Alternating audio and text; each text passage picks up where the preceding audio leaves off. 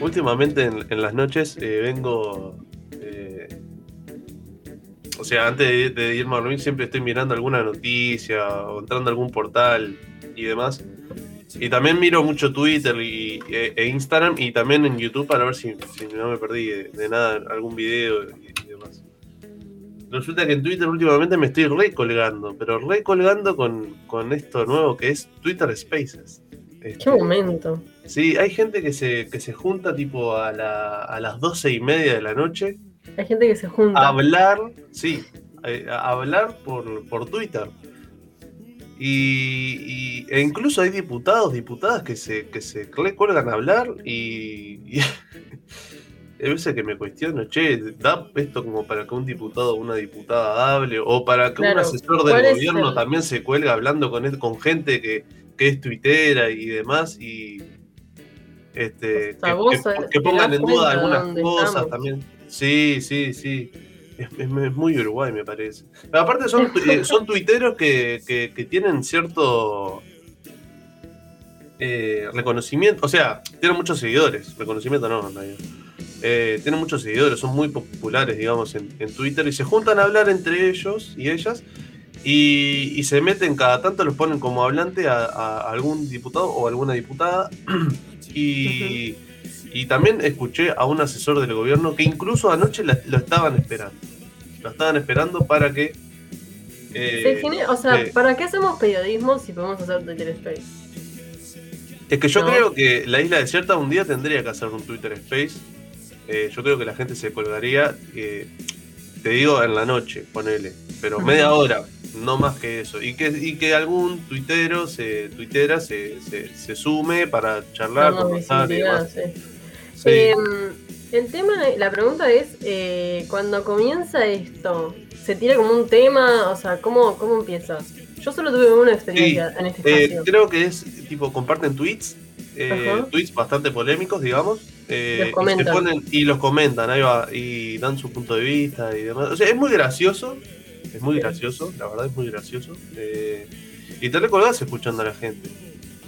Este, Sí. Así, y, y- y en, en el caso este de que yo decía de que había una- una- un- unas diputadas, en este caso anoche fueron diputadas las que estuvieron, pero el otro día fue un asesor de- del gobierno, específicamente de un ministro eh, que ahora está de renombre. Bueno, siempre fue de renombre, fue un legislador de renombre, pero ahora está mucho más que nunca porque está en la cresta de la ola, eh, dadas la- las noticias de ayer. Ah, Eh, ah, los últimos cambios en la los últimos cambios en el gabinete, ahí está. Eh, nada, eh, se suman a, a- hablar. Ya. Yo tuve una experiencia, eh, porque aparte viste que entras del celular nada más. Y entré y dije, bueno, ¿qué es esto? Porque no sabía, había alguien conocido mío. Entonces, eh, cuando ingreso a esa sala donde hay como mucha gente, eh, veo que abajo está el símbolo, como acá tenemos, la gente no nos ve, pero nosotros estamos en Meet. Ah, dije no. Bueno, estamos en una videollamada, como de todas las que, las que concurren en estos días videoconferencias, y tiene abajo el simbolito del micrófono para, para apagar o prender. Entonces yo lo toqué pensando que era eh, mutearme a mí. La cuestión es que cuando vos tocás, no es que... eh, te está muteás. solicitando la palabra. Claro, es como que levantás la mano. Entonces Claro. la persona en cuestión que me conocía me saludó al, al aire, digamos. me, me saludó y me dijo, ah, miren que se acaba de unir, bla, bla, bla, bla, bla, bla. Eh, capaz que quería hablar. Y yo, ¿dónde me meto? En uno de esos Twitter Spaces, ¿saben quién está? Está el mismísimo Andrés Alba. Ah, decían, Eh, es muy de... Bueno, sí. eso vamos a, cuando venga en un rato hablamos Sí, de sí, de en un rato vamos a hablar de eso con él. Este, incluso La me cuestión quemó, es que me fui. me quemó en ese Twitter Space diciendo, miren que acá hay uno. Un Eh, infiltrado. sí, y, y me Esta salí gente- enseguida, Esta obviamente. me gente infiltrada seria. Che, este, otro tema. eh, la estoy viendo por la cámara y realmente le pegó muy mal. Le pegó muy mal la China. Qué increíble. A mí, no, a mí pensé que me iba a pegar algo, pero no. Este, me- aparte me habían dicho, yo tengo unos problemas de alergia y demás. Este, me hicieron esperar media hora después de, de haberme inoculado. Eh, y tal, no tuve ningún problema. Eh, sentí el pinchazo ni lo sentí, digamos, pero después sí me como que me quedó doliendo un poquitito el brazo, pero creo que era porque me había recostado sobre él cuando me, me pegó una siesta potente, digamos. Y en el caso de mi madre, por ejemplo, eh, se sintió un poco mal. creo que tuvo unos pequeños dolores de cabeza, pero en este caso hay una persona que tuvo fiebre anoche. Eh, después de haberse inoculado con Coronavac del laboratorio chino Sinovac. Irene Ruknitz, no sé si puede hablar, si se encuentra bien. Pobre. No sé si, está en, Sí, no, está en. Eh, no, no, este, mejor, mejor, no, si querés, después. Yo te hablo y te digo buen día, pero escúchame la voz. Escúchame la voz. Me pegó durísimo. Espero que no se me acerque nada después de esto. Te quiero mandar un delivery de sopa de calabaza. Tengo, tengo, tengo sopa. Eh, algo que hice antes de vacunarme y les paso el pique, dejar comida pronta. Eh, sopa pronta. Sí, claro. Sí, sí, Buen tip. Bueno, Ire, este, espero que te sea leve el día de hoy. Eh, más que nada esta mañana que estamos nosotros dos este, al frente de, la isla desierta. Espero que no te, no te hagamos hacer mucho laburo. Todo va a salir. todo, todo, todo va a pasar, todo va a pasar. Al menos está inoculada, vamos a decir eso.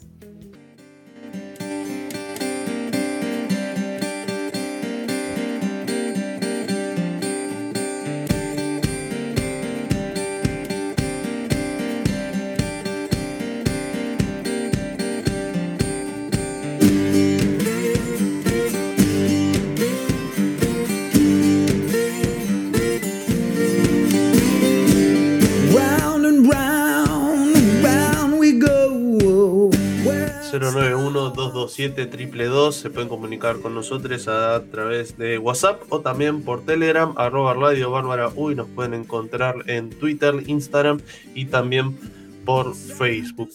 La consigna del día de hoy, no sé cuál sería la consigna del día de hoy, pero si te diste la vacuna, ¿te pegó como le pegó a Irene? ¿Sí o no? Eh, o de otra forma, también pueden comentarnos a través del WhatsApp o, o del Telegram. Y si no, este, eh, te colgás con los Twitter Spaces que se forman en esta red social. Eh, creo que por ahí irían eh, las consignas del día de hoy. A ver si tuvieron alguna experiencia y demás en estos nuevos espacios que se forman a través de, la red social del pajarito, como se le dice vulgarmente. ¿Qué tenemos el día de hoy, Huertas? Hoy tenemos un, programa, un programita cargado como, todos los días en realidad. Empezamos hablando de vacunas y vamos a seguir ahora hablando de vacunas, pero no de, la parte, no desde la mirada médica o eh, inmunológica como hemos ya hablado, sino desde el lado de la información. Cosas que a veces nos preguntamos también, no solo quienes eh, ejercemos el periodismo, que es em, qué hay detrás, no solo de la información respecto a las vacunas, sino también a sus contratos o sus acuerdos. Y vamos a estar conversando en un rato nada más, de minutos, con Mauricio Pérez, periodista del semanario Brecha y otros medios, eh, ya que el juez de lo contencioso administrativo le rechazó la solicitud de acceso a información eh, que solicitó Mauricio desde el semanario sobre los contratos que el gobierno tiene con la compra de las vacunas. Eh, Mauricio Amparado en la ley de, acceso a la información pública, solicitó esta información, le fue rechazada reiteradas veces bajo, bajo el argumento de que es confidencial. Entonces accedió a la justicia. Vamos a estar hablando un poco más sobre esto. Sí, y luego vamos a estar hablando sobre los desafíos que enfrenta la educación hoy y los límites también de, la laicidad para los actores de su comunidad. Vamos a estar hablando entonces con el ex consejero de primaria Héctor Florit. Y como todos los martes, Andrés Salva se presenta en el día de hoy con sus visitantes. ¿Y quién va a ser la visitante en el día de hoy? Una figura muy reconocida como es Florencia Infante. Así que Esperemos que se queden allí con nosotros, aquí en la isla desierta. Pero antes de ir este, a lo que es este bello programa de hoy, martes 25, vamos a los titulares.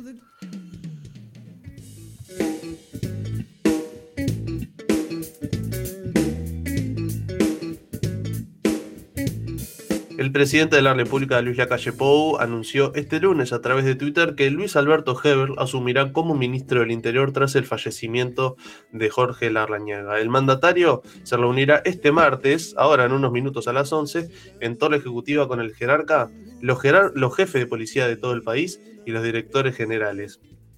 Algo de lo que publicaba ayer el presidente de la calle le pedí a Luis Alberto Heber que se haga cargo del Ministerio del Interior para así poder continuar con la gestión que llevó adelante de la Rañaga y aseguró que continuará un proceso de cambios, defensa de los uruguayos, respeto y respaldo a la policía. Hasta el momento Heber se, se desempeñaba como ministro de Transporte y Obras Públicas, cargo que ahora pasará a ocupar quien era el subsecretario de la Oficina de Planeamiento y Presupuesto, José Luis Falero.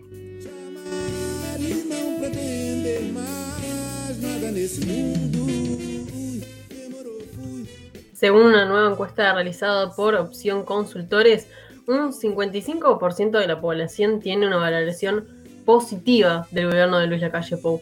De los encuestados, un 24% considera que la gestión es muy buena, un 31% que es buena, mientras un 18% tiene valoraciones negativas.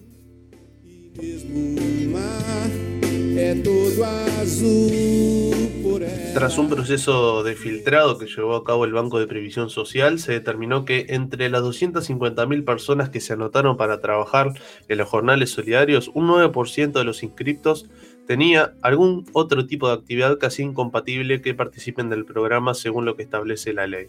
Entonces, según explicó el ministro de Trabajo y Seguridad Social Pablo Mieres, unas 23.000 personas fueron retiradas de la lista, pasando de los 250 a 227.000 personas a ser sorteadas para los 15.000 puestos de trabajo temporales que, recordemos, serán gestionados por las intendencias departamentales.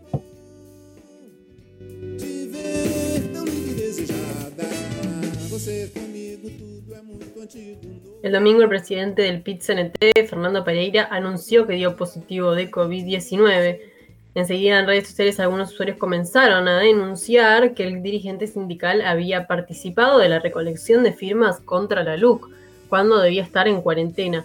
En la jornada de ayer Pereira salió a desmentir estos hechos y además de detallar la cronología de lo sucedido, consideró que plantear mientras de este tipo no solo daña imágenes, promueve conductas que yo no he tenido.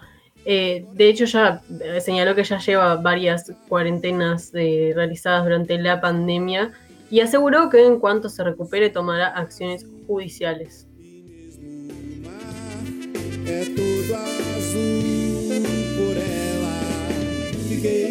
Rocco Morávitos, mafioso italiano fugado de la cárcel central en junio de 2019, fue capturado este lunes en la de Joao Pesao, en el noreste brasileño. Moravito eh, fue capturado por la Policía Federal y por los Carabinieri, un grupo de policías especial que trabaja en la lucha contra la mafia italiana.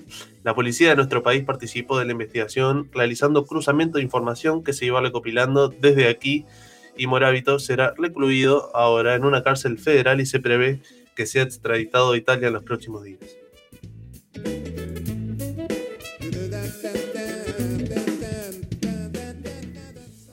Entrevistado por Radio Universal, el senador por Cabildo Abierto Guido Manini Ríos fue consultado sobre el tuit que publicó el jueves en homenaje a los apicultores, algo que causó malestar en muchos usuarios de la red dado que se trataba del momento en que se celebraba de forma virtual la Marcha del Silencio.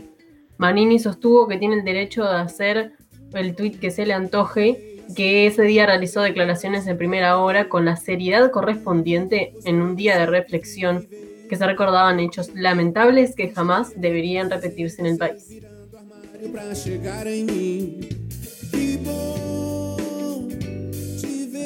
Y vamos al plano internacional porque la Embajada de Argentina notificó al Ministerio de Relaciones Exteriores de nuestro país que la justicia solicitó la detención y extradición de Fabián Pepín Rodríguez Simón, quien era asesor jurídico del expresidente argentino Mauricio Macri, que solicitó asilo en Uruguay en la última semana. Rodríguez es investigado en su país por supuestas presiones al grupo Índalo, dueño, entre otros, del canal de televisión C5N bajo amenaza de sacarle sus empresas.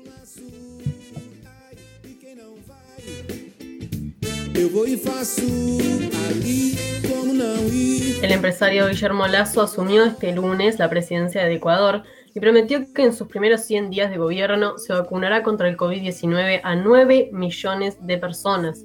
En un discurso refirió a eh, refirió a su asunción como el comienzo de una etapa de recuperación democrática y acusó de ciclo vicioso de autoritarismo a los gobiernos de Rafael Correa y Lenin Moreno.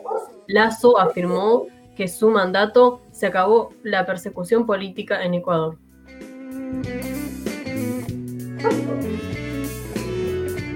Cinco minutos falta para las diez y media. Vamos a una brevísima pausa musical y enseguida volvemos con más La Isla Desierta.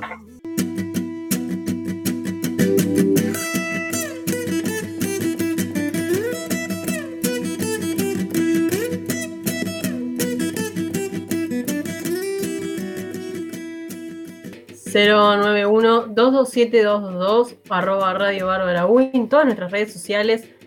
Tenemos Facebook, sí. Tenemos Facebook para los jubiladites. También tenemos Twitch para Centennials. Tenemos todo. Tenemos todas las redes sociales posibles.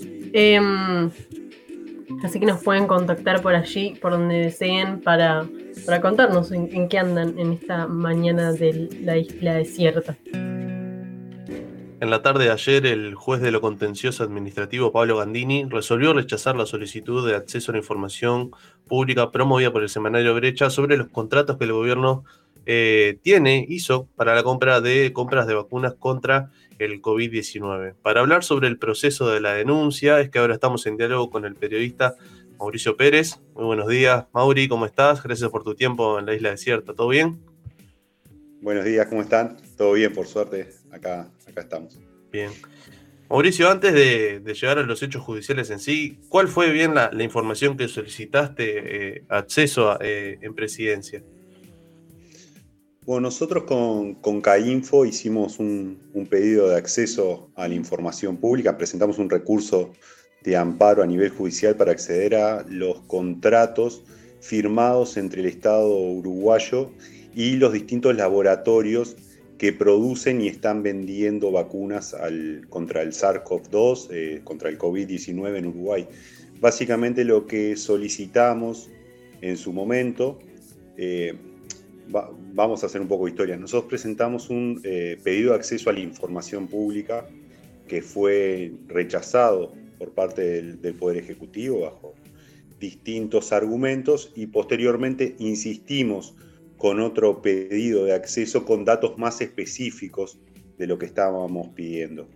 Este recurso no fue contestado por parte del Poder Ejecutivo, venció el plazo de 20 días que estaba este, previsto o que tiene legalmente el Estado para contestar y a partir de ahí se presentó un recurso de amparo judicial donde se le pidió al Poder Judicial que amparara eh, nuestros derechos como periodistas, pero como ciudadanos. Eh, cualquier ciudadano tiene el derecho a realizar estos pedidos para acceder a estos contratos. Básicamente lo que nosotros pedimos fue los contratos en general firmados por el Estado uruguayo con, eh, con, Sinovac, con el laboratorio Sinovac, con el laboratorio Pfizer BioNTech, y también el eh, contrato de Gavi Alliance, por el cual Uruguay accede a eh, vacunas por el mecanismo COVAX. Eh, también pedimos cosas más específicas, previendo que los contratos en global no se pudieran dar, que es precio por dosis, cantidad de dosis adquiridas, y también pedimos algo muy específico, que es el contrato preconfidencial. El preconfidencial es un contrato que debería firmar el Estado uruguayo con los laboratorios para determinar qué eh, eh, cosas pueden escapar a la confidencialidad, básicamente vinculado al precio. Se trata de recursos estatales que están eh, pagándose a los laboratorios y nosotros solicitamos que se nos brindara ese contrato preconfidencial que según el Poder Ejecutivo en la audiencia ese contrato no existiría o no está obligado a realizarlo. Eh, básicamente fue eso lo que solicitamos. ¿Cómo fue en este proceso el, apoyo que, y el respaldo que tuviste desde el Centro de Archivos y Acceso a la, Información Pública, CAINFO conocido? Bueno, en, realidad fue un, apoyo total a lo, a lo, que, hicimos, a lo que hicimos. Eh, fue una acción conjunta que realizamos con CAINFO y con el abogado Iván Luzardo, que fue el representante que nos acompañó en esta instancia.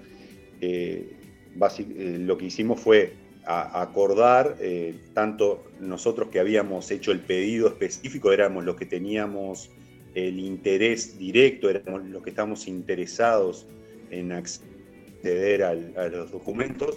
Eh, en mi caso, era como lo realicé yo personalmente, era quien debía participar como actor del proceso, más allá que se trata de un pedido realizado por todo el semanario Brecha, es un recurso que, que hicimos en colectivo en el semanario Brecha, es una decisión colectiva realizar este recurso y contamos con el apoyo de CAINFO que nos brindó el asesoramiento sobre si ellos entendían que ameritaba o no presentar el recurso y también del abogado Iván Luzardo que fue el que hizo eh, la redacción y que trabajó jurídicamente para acceder a, estos documentos.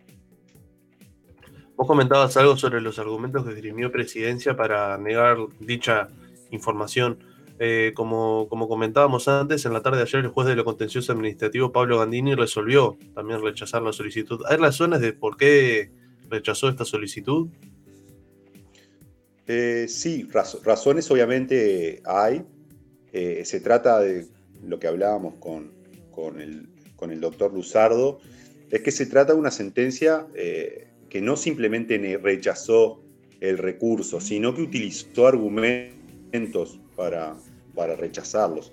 Nosotros, obviamente, como periodistas, como ciudadanos, no compartimos muchos de los argumentos que allí se utilizan por parte del juez.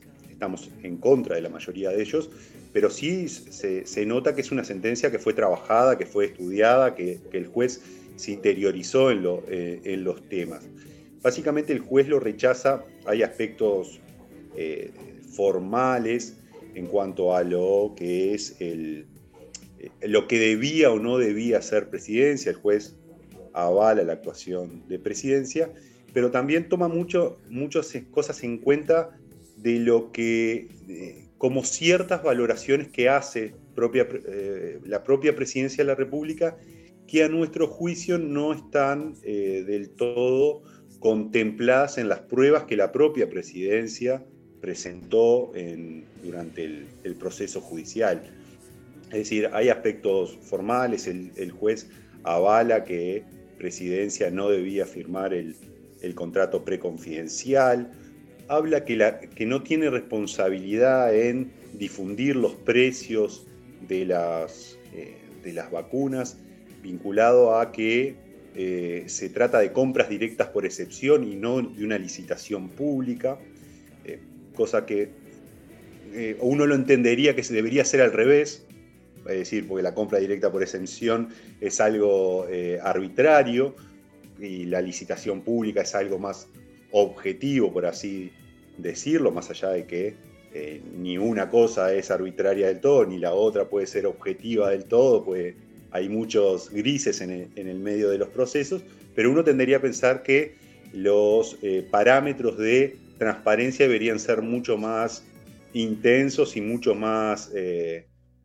claros en cuanto a se hacen compras directas, eh, ya sea una compra directa o una compra directa por excepción.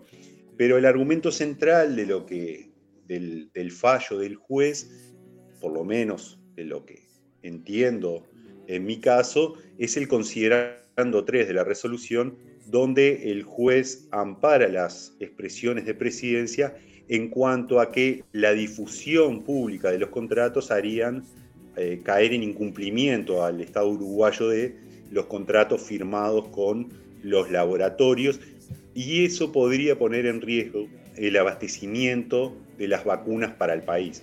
Básicamente lo que nos está diciendo Presidencia y ahora avala el juez es que si se difundiera el precio de los contratos, Uruguay, eh, los laboratorios podrían tomar como eh, represalia hacia Uruguay dejarlo sin vacunas. Y que eso generaría eh, más, más muertes, una pandemia más generalizada en el país, etcétera, etcétera, etcétera. lo que nosotros hemos visto por las pruebas que ha presentado presidencia en el, en el proceso judicial es que eso no está probado. Es decir, eh, eso es el argumento que da presidencia, pero no existe ningún elemento que certifique que eso es así. Entonces, ahí hay parte de una situación que a nosotros nos genera muchas dudas y que bueno, que va a ser parte de, imagino, de la apelación. Claro, eso, esos fueron los planteos desde, desde, ellos del riesgo que correría esta información al volverse pública. Sin embargo, ¿cuáles fueron eh, los argumentos de ustedes en el semanario? ¿Por qué consideran que esta información sí debería hacerse pública o debería usted, ustedes como periodistas acceder a ella para poder eh, clarificar sobre este tema a la sociedad? Bueno, no solo, no solo de nosotros como semanario, sino que eh, hay decenas de colegas que han solicitado información, que han pedido han realizado pedidos de acceso a la información pública vinculados con este tema.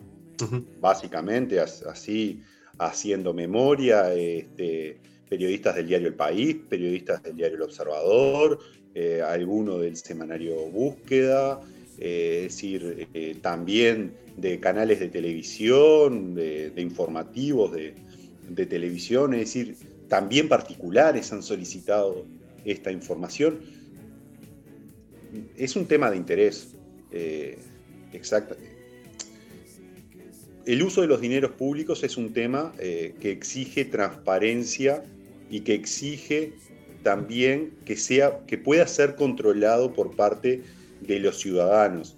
En este caso, nosotros como periodistas creemos que la difusión de esos contratos, que la difusión del precio que haya pagado el Estado uruguayo por esas vacunas, es un tema que hace a la transparencia y que hace también al, sentido de la democracia y del control que los ciudadanos tienen que hacer sobre, eh, eh, sobre, sus gobernantes. Perdón.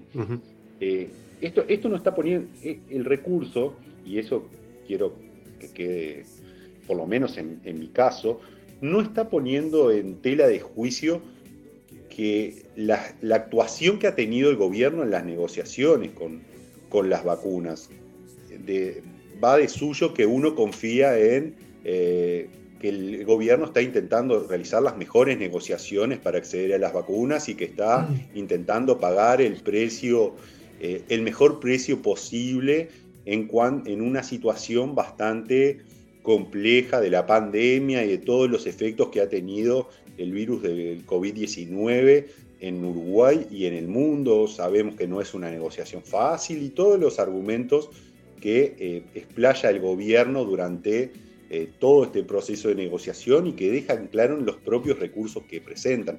Nada de eso, no, no, no nos vamos a poner a, a ser críticos de esa situación por algo, porque básicamente todavía lo desconocemos. Pero como periodistas, como ciudadanos, creemos que es necesario que se transparente lo que fue la negociación, que se transparente qué fue lo que firmó el Poder Ejecutivo para poder allí realizar o no una crítica eh, con todos los elementos sobre la mesa de lo que fue la negociación, tanto eh, a, nivel actual para la compra de estas vacunas eh, específicas, estos eh, estas dosis que han llegado tanto de Sinovac como de Pfizer, como de AstraZeneca a través del mecanismo COVAX, pero también es necesario saber y conocer esos contratos para ver si el, Estado uruguayo, el gobierno uruguayo, se comprometió a, adoptar cosas a futuro. Por ejemplo, no sabemos eh, si Uruguay se compromete en el contrato a comprar eh, las vacunas Pfizer BioNTech por los próximos 5 o 6 años y a qué precios se, se, acuerda comprar las vacunas de Pfizer BioNTech por los próximos 5 o 6 años. No sabemos si eso es así, si los contratos son para compras específicas este año o también incluyen eh, cantidades a futuro. Lo mismo con Sinovac. Es decir, o, si también, o si también ha pedido algunos cambios de aspecto legal, estos laboratorios, como han pedido, como, se supo en, en Argentina también, ¿no? Exactamente, cuáles son las garantías que ha tenido que ceder el Estado uruguayo para firmar esos contratos. Es decir, es muy, eh, es muy llamativo la postura de presidencia de la República en cuanto a decir que eh, la difusión de estos contratos pueden hacer caer los eh, convenios ya alcanzados y que los laboratorios tomen como represalia dejar por fuera a Uruguay del suministro de vacunas porque se difunda la cantidad o el precio de las vacunas adquiridas, que es básicamente el centro del, reclamo. Eh, obviamente no, se no, no, estamos pidiendo tampoco que conocer las fórmulas de las vacunas, que también sería muy importante conocer y también sería muy importante que sean eh, públicas. Básicamente estamos pidiendo el precio. Eh, pero conocer el detalle del contrato y cuáles son los compromisos que asume el Estado uruguayo en el presente y probablemente en el futuro, creemos que hace a las cuestiones de transparencia, de democracia, de respeto del uso de los dineros públicos eh, y que hace a la eh, necesaria, eh, a ver, ¿cómo, cómo decirlo? que hace, a, la necesaria difusión de eh, aspectos que la ciudadanía debería conocer y debería estar interesados en controlar. Eh, básicamente esa, nuestra función como periodistas es contar historias, es contar eh, situaciones, es poder trasladarle a, las personas o explicarle a las personas qué está pasando en la realidad pero también es ejercer un control sobre los gobernantes. Entonces, en ese sentido, las declaraciones de confidencialidad, que son obviamente legales, porque así está previsto por la ley, deberían tener eh, ciertos límites y es lo que intentamos hacer en este caso, por ahora sin éxito. Veremos cómo nos va en la apelación. Eh, recordemos también que este es un gobierno que constantemente, eh, por parte de su presidente, en distintas diversas conferencias de prensa, siempre abogó por lo que es la transparencia, ¿no? Y sin embargo acá pareciera que, bueno, la tal transparencia no, no, estaría existiendo. Vamos a otro tema. Eh, Cainfo había planteado en su último informe de, monitoreo de, amenazas a la libertad de expresión que en el último año se registró un aumento significativo de casos de restricción al acceso a información pública sobre todo desde eh, organismos públicos. Eh, en ese informe podemos ver tu nombre, por ejemplo, en reiteradas ocasiones. Pero en el año de la pandemia, ¿ha tenido el medio, o sea, brecha, o, tú al ejercer como periodista eh, dificultad para acceder a otro cualquier tipo, a otra cualquier tipo de información? sí, nosotros, nosotros hemos presentado varios accesos o varios pedidos de acceso a la información pública. La mayoría de, los, de, los, de las denuncias referidas de CAINFO son restricciones precisamente al acceso a, pedidos de información pública. Nosotros hemos tenido, eh, hemos realizado varios pedidos de los cuales al momento del informe no se habían respondido en tres de ellos.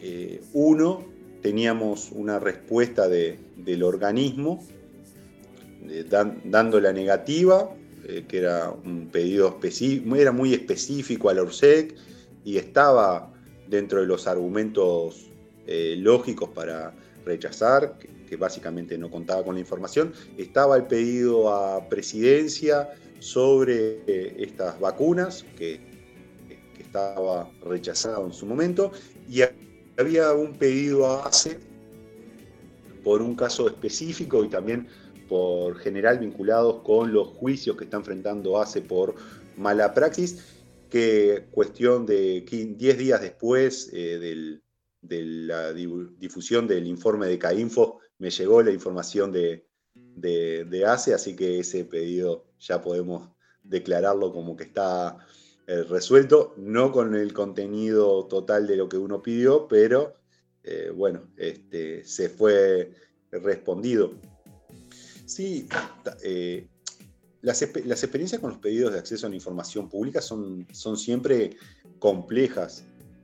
Eh, en mi caso he tenido rechazos en el anterior gobierno, en este gobierno, y también he tenido respuestas satisfactorias y muy fundadas en ambos, en ambos gobiernos. Por ejemplo, en el, en el Ministerio de eh, Defensa Nacional hemos realizado pedidos en el anterior gobierno y en este gobierno y en ambos casos los han respondido en forma eh, completa. Este, en su momento con el, con el semanario hicimos un pedido de acceso a la información pública vinculado con los casos de los militares que estaban cobrando jubilación o que a los que se les había suspendido la jubilación. Estamos hablando de militares vinculados con graves violaciones a los derechos humanos y tuvimos una respuesta satisfactoria del Ministerio de Defensa en, en el anterior periodo. En este periodo y en el anterior periodo, perdón, también nos, nos han aportado información vinculados a los tribunales de honor de los militares vinculados con causa de derechos humanos. En ese sentido, el Ministerio de Defensa ha sido transparente en su accionar, tanto, por lo menos en mi caso específico, tanto en el anterior gobierno como en este gobierno. Hemos hecho un pedido al Ministerio de Transporte en el, en el actual gobierno que ha sido respondido en forma correcta con todos los documentos, hemos publicado la información también vinculado con el contrato firmado por la Fundación a ganar con la Dirección de Arquitectura del Ministerio de Transporte. El Ministerio respondió en forma correcta con todos los eh, con todo el proceso administrativo que se llevó adelante. La Dirección de Arquitectura presentó toda la documentación. Es decir, eh, la URSEC, que recién decía que no contestó un informe, también contestó un informe muy, muy detallado sobre un pedido vinculado a los, eh, a los cánones que había pagado los, las empresas de radiodifusión vinculado con la ley de servicio de comunicación audiovisual. A ver, la Secretaría Antilavado hizo un informe muy, muy detallado con, con todas las resoluciones vinculadas con sanciones a sujetos obligados del sector no financiero. O sea, eh, son, relativas las, las, situaciones que existen eh, tanto eh, en, el vínculo ese entre los periodistas y los gobernantes y el Estado con los pedidos de acceso a la información pública. tiendo a imaginar que muchos de estos informes, de, este informe de CAINFO, está vinculado con, con la cantidad de pedidos que hubo en el último tiempo con el tema de las vacunas y, del acceso a esa documentación de, las vacunas. Creo que por ahí puede estar un, aspecto sustantivo de la cantidad de casos, del aumento de los casos, pero no, participé de la elaboración del informe, así que no puedo decirlo con, propiedad.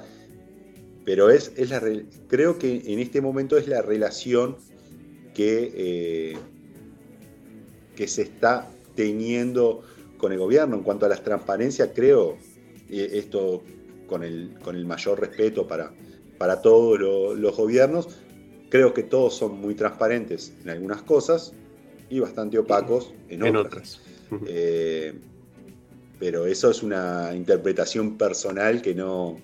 que, en base a la, a la experiencia. A la experiencia que has tenido, claro. Claro, es decir, todos hablan de que son transparentes, todos en cierta manera ocultan cierta información, alguna que deben ocultar, porque hay cosas que seguramente se deben ocultar, como en, este caso puede el gobierno puede tener sus argumentos para no dar la información de la vacuna, lo expresan en, el, en, su escrito, pero bueno, esos temas que van, van cortando la transparencia en cierto accionar y bueno, a veces son más discursos que, otra cosa. No quiere decir que ni este ni el anterior hayan tenido falta de transparencia, sino que simplemente a veces el correlato no es.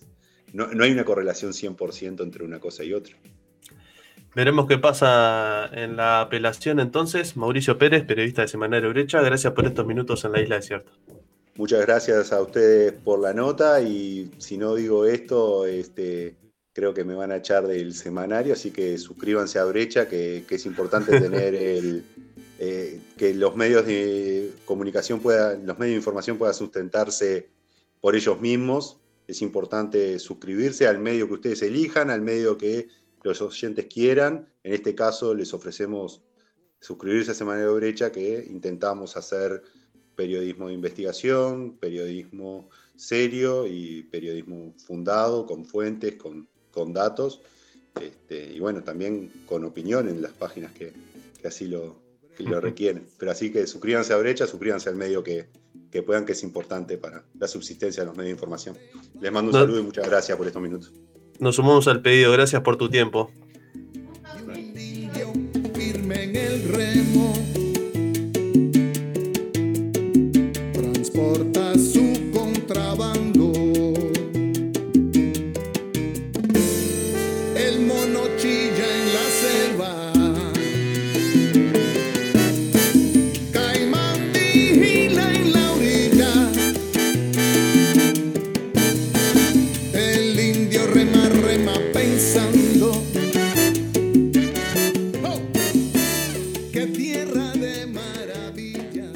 Está con nosotros y nosotras eh, Gabriel Mederos, que no sabemos si se dio la vacuna eh, Coronavac.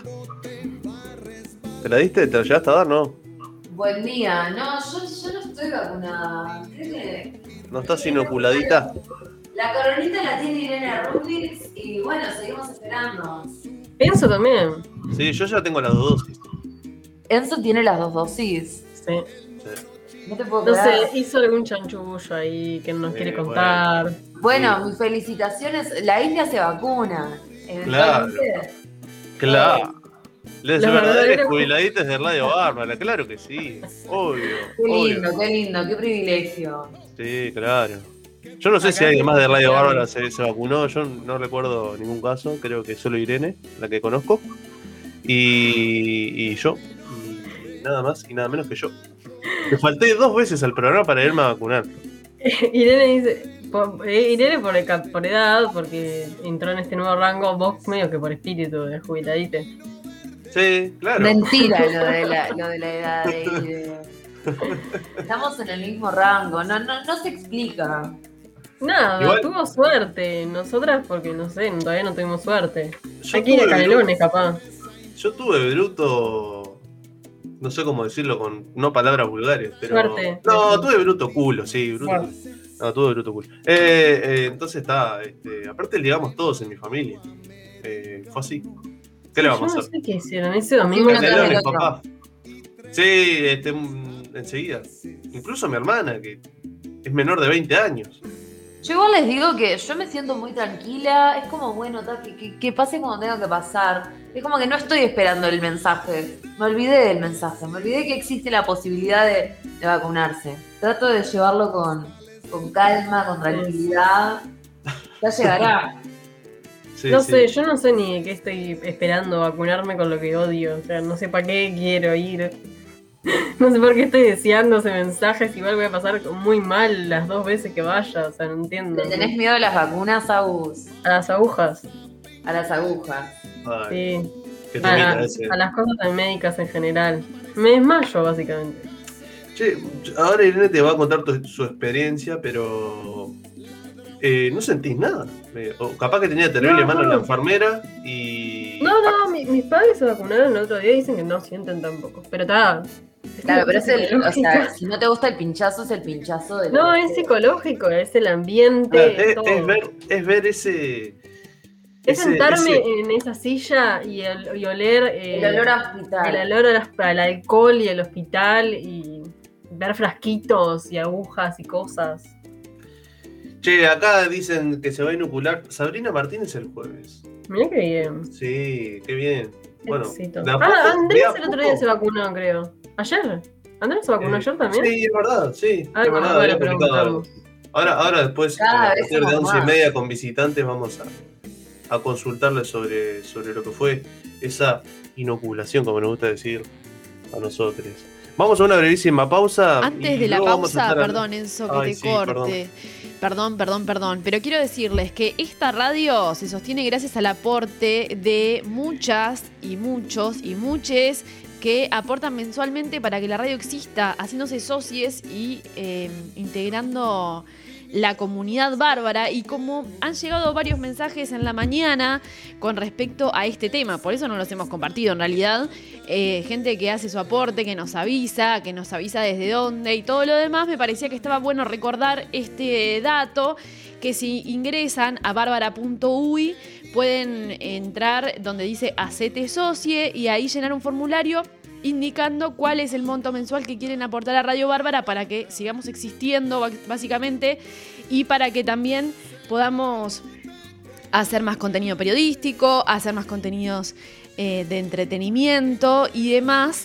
Y además de todo, lo, que más nos gusta de todo esto, además de trabajar y que se nos reconozca el trabajo, poder aglomerarnos cuando podamos hacerlo y poder encontrarnos, como lo hicimos a principios de marzo en el bar El Recreo, poder volver a hacerlo y volver a encontrarnos y volver a acompañarnos, no solamente desde el aire de Radio Bárbara, de bárbara.uy y también desde nuestro canal en Twitch, sino también desde la presencialidad que estamos extrañando y que estamos necesitando también en un momento muy complicado del país para muchas de nosotras, para muchos de nosotros, que, nos han hecho llegar también de, desde diversos lugares la compañía que, les hacemos y que, y que también nos queremos encontrar. Así que eso, les reitero, en bárbara.uy pueden hacerse socios y no sé si ah, eh, Enzo, Au, si quieren agregar algo más sobre, sobre esto.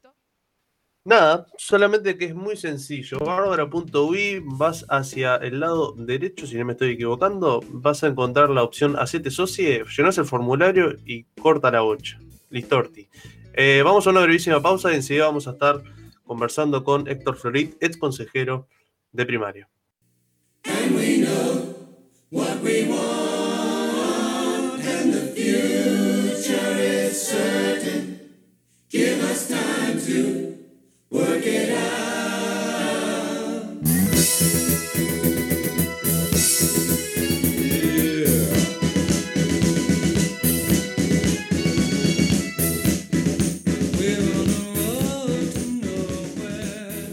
La incertidumbre está instalada en la educación.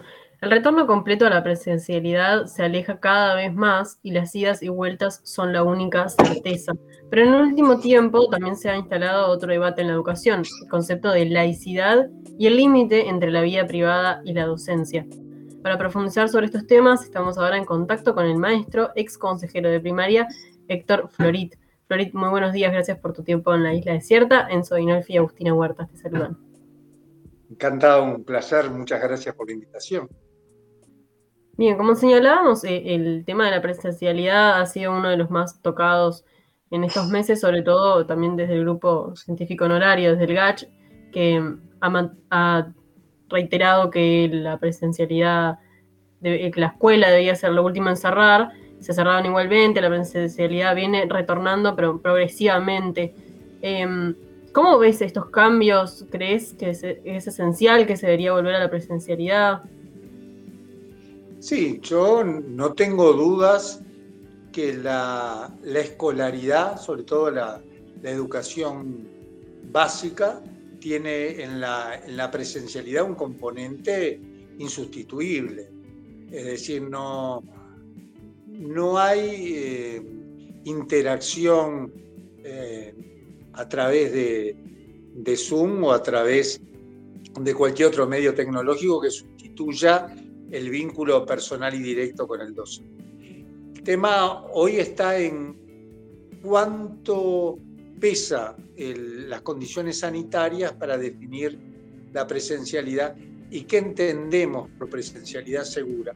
Cuánto se ha hecho o no se ha hecho a lo largo de estos últimos meses para que la presencialidad tenga ese atributo, es decir, que eh, no suponga riesgos o no suponga incrementar riesgos. Eh, bueno, los trascendidos, o los trascendidos, ¿no? La información de estos últimos días, donde en realidad la diferencia con o sin eh, escuelas abiertas respecto a la movilidad no sería mucho más de un 10%, bueno, si en realidad la diferencia entre tener escuelas abiertas o cerradas es apenas un 10% de la movilidad, parecería que el impacto es muy bajo. Eso nos llevaría a ratificar esa idea de que la escuela tendría que ser lo último eh, que se cierre. Por otro lado, también ayer o antes de ayer empezaron a circular alguna información de la situación del virus en España, donde eh, está creciendo en, un ritmo muy rápido en, los jóvenes de 15 a 29 años, eh, seis veces más rápido, seis veces más contagio que en los mayores de 80. Es decir, tenemos por un lado eh, aspectos que nos hacen eh, confirmar que mantener las escuelas cerradas es un costo demasiado alto en términos sociales, culturales, de estabilidad familiar, pero también de, desarrollo psicológico de los niños. Y por otro lado, en países que ya pasaron la etapa de la inoculación masiva, eh, alertas respecto a que eh, la, la pandemia no es ajena a grupos jóvenes y en ese sentido volvemos a lo que decía al comienzo. La, presencialidad segura era una exigencia que planteó la Federación Uruguaya de Magisterio, nosotros lo dijimos muchas veces por Twitter desde noviembre del año pasado, requería alrededor de 200 o 300 aulas para desdoblar grupos numerosos, un número un poco mayor de cargos de maestros, eh, una prevención respecto a los comedores escolares, disponibilidad de auxiliares, es decir, hay un paquete de cosas que en el costo total del funcionamiento de la educación pública puede ser marginal, pero que era una condición para no estar en, este, en esta encerrona y esta tensión entre cuidar la salud y eh, cuidar a los niños en su derecho a la educación. Además se da eso también, ¿no? De que la presencialidad en los gurises es vital hoy en día, más para los gurises de, de primaria, ¿no? Eh, Totalmente. Más, más para, lo que es el tema de la virtualidad y presencialidad, o sea, ¿cuáles son las, principales diferencias, entendés vos, que, entre la presencialidad y la virtualidad, tanto para las y los docentes como, como para el estudiantado? Bueno, la, la escuela es mucho más que el tema de la transmisión de conocimientos o que el tema de la construcción de hábitos. Es también el, poncho de los débiles, es también el escudo de las infancias, es el lugar donde está la alimentación, pero está el cuidado, está la, la identificación oportuna de situaciones de maltrato, de abuso, es el lugar donde se construyen hábitos, la socialización secundaria, es lo que permite la inserción en la vida, la vida social, comunitaria. Eh, yo creo que que además, en, particular la escuela uruguaya, e, es el lugar por excelencia de la niñez, es el lugar donde se, enseña desde el cooperativismo hasta los valores, donde diariamente se tejen vínculos y amistades que van a perdurar toda la vida. En ningún lugar que no sea en una escuela el hijo del patrón almuerza al lado del hijo del peón no van a tener ninguna otra oportunidad de una interacción tan intensa como se hace en una escuela pública. Eh, esto que a veces en Montevideo no está tan claro, porque en Montevideo la segmentación público-privado es, alta, ¿verdad? Hay un tercio de educación privada. En el resto del país eh, es muy evidente, ¿verdad? la construcción de ciudadanía que se da en la escuela. Por otro lado, ubicando la escuela con esta multitud de facetas que hacen a la justicia, nosotros decimos, ¿y qué pasa cuando queda cada niño con cada familia librado a lo que pueda hacer a través de la conectividad? Y bueno, pasan cosas absolutamente terribles, ¿verdad? Mientras que el, promedio de ingresos en el quintil 1 a lo largo del año pasado fue 24 veces la plataforma CREA, en el quintil 5 fue tres o cuatro veces más. Es decir, eh, la relación entre las posibilidades de, acceso a la tecnología, a los apoyos familiares, eh, al lugar donde eh, esa parte de la escuela, que es la transmisión o la construcción de conocimientos, esa parte también aparece fuertemente segmentada. Esto fue una de las cuestiones interesantes que nos enseñó la evaluación de aristas de noviembre del año pasado, ¿no? Uno puede pensar que aristas aplicado en un año de pandemia está lleno de prevenciones, de dudas, de precauciones. Eh, yo soy de los que creo que no se podía haber comparado Aristas 20 contra Aristas 17 por esas y por otras razones. Pero bueno, se aplicó y una de las cuestiones que aparece más evidente es la, que, la brecha de logros se profundizó. Un país donde ya había mucha distancia entre los logros de aprendizaje, entre el quintil, entre los grupos de sectores populares o de mayor pobreza y, el quintil de mejores logros, bueno, esa brecha este, se agrandó. Entonces, eh, habiendo participado desde el comienzo en el proyecto Ceibal, después Plan Ceibal, eh, siempre se lo pensó como una herramienta muy potente para complementar la educación presencial. No se le puede pedir peras al olmo, es decir, el plan Ceibal no puede y una plataforma no puede sustituir la educación.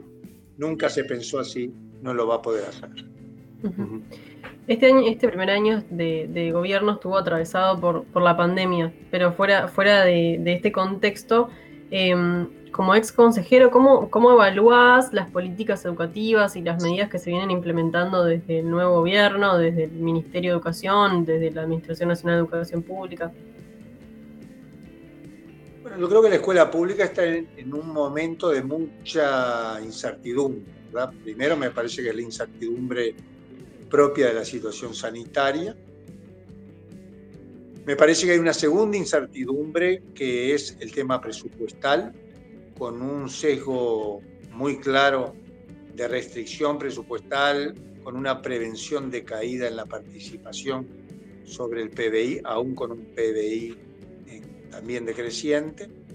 Eh, pero eh, todavía con espacios de incertidumbre también respecto al presupuesto, es decir, dentro de apenas 35 días se va a presentar una rendición de cuentas esa rendición de cuentas tendría que prever la recuperación del recorte salarial previsto en la ley de presupuestos, que es el artículo cuarto tan debatido, pero, pero eso por ahora no, no aparece.